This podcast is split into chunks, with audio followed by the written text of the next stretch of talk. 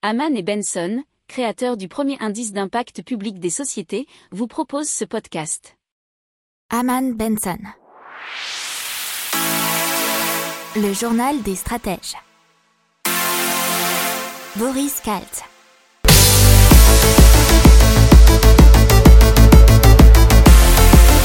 Bonjour à tous et bienvenue dans le journal des stratèges pour une revue de l'actualité écotech et impact du jour. Alors, allez une, aujourd'hui on va vous parler de la mairie de Lisbonne qui incite à ne plus louer sur Airbnb. Ensuite, dans l'écho, on vous parlera de la consommation d'alcool en France, de la fréquentation des transports parisiens en baisse.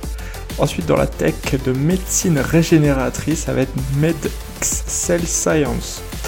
Pour terminer, dans l'impact, ça sera néolithe avec la retransformation des déchets en granulats. Vous écoutez le journal des stratèges numéro 96 et ça commence maintenant. Donc Airbnb à Lisbonne qui n'est plus vraiment le bienvenu puisque les locations saisonnières, il y a un petit changement de réglementation.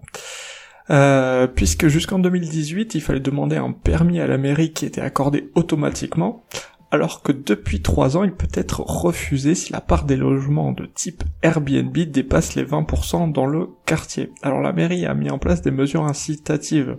Plus un propriétaire loue longtemps son bien, plus son taux d'imposition à l'impôt sur le revenu baisse. Il est actuellement de 28%, peut descendre jusqu'à 14% pour les locations de 2 à 20 ans qui sont renouvelées plusieurs fois, et même 10% si la location est supérieure à 20 ans. Alors la mairie propose aux propriétaires aussi de leur louer le logement à un prix qui sera inférieur à celui du marché, mais les propriétaires ne seront pas du tout soumis à l'impôt sur le revenu et sur l'impôt foncier. La mairie se chargera de les sous-louer à des ménages modestes avec des loyers plafonnés.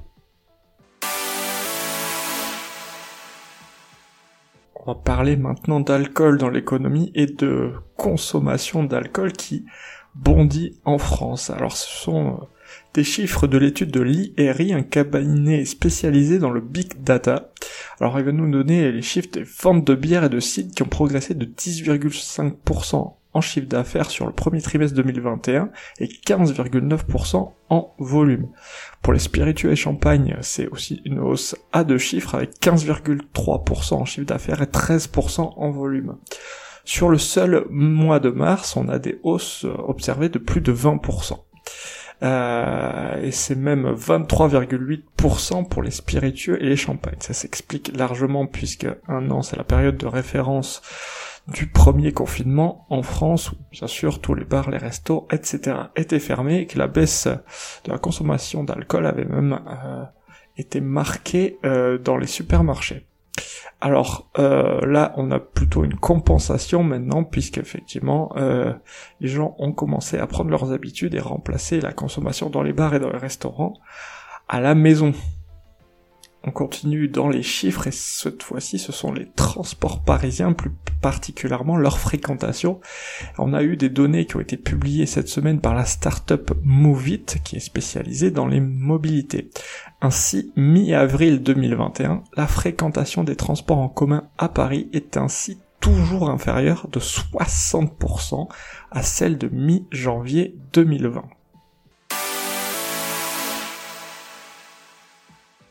Maintenant, on vous parle de médecine régénératrice.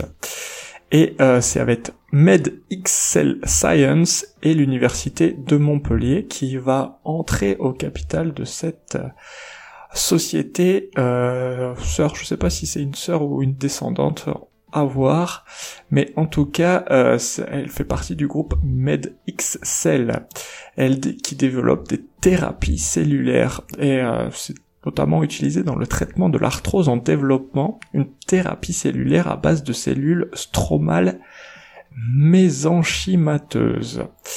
Euh, Science ambitionne de devenir le numéro 1 de la médecine régénératrice et donc ils sont maintenant partenaires avec l'université de Montpellier. Allez, on se tourne maintenant vers le recyclage de déchets avec Néolith. Néolith qui transforme les déchets en granulats. Mais c'est super type de déchets puisque c'est des déchets non recyclables. Et donc les fondateurs de néolithes les transforment en granulats qui est un sous-produit massivement utilisé dans le BTP. Alors il y a une méthode spécifique, c'est après le broyage, les déchets hors gravats sont agglomérés par un liant qu'ils ont eux-mêmes inventé. Ils espèrent vendre 10 de ces fossilisateurs cette année à des communes ou à des entreprises. Alors ils nous disent avoir réduit de 80% grâce à cette invention les émissions de CO2. N'oubliez pas de vous abonner au podcast, mais pourquoi pas aussi à notre newsletter La lettre des stratèges qui est gratuite, vous en trouverez dans les infos de l'émission, mais aussi sur notre site internet Aman Benson Stratégie, rubrique média La lettre des stratèges. Voilà, c'est tout pour aujourd'hui. Je vous souhaite une excellente journée et je vous dis à demain pour de nouvelles informations.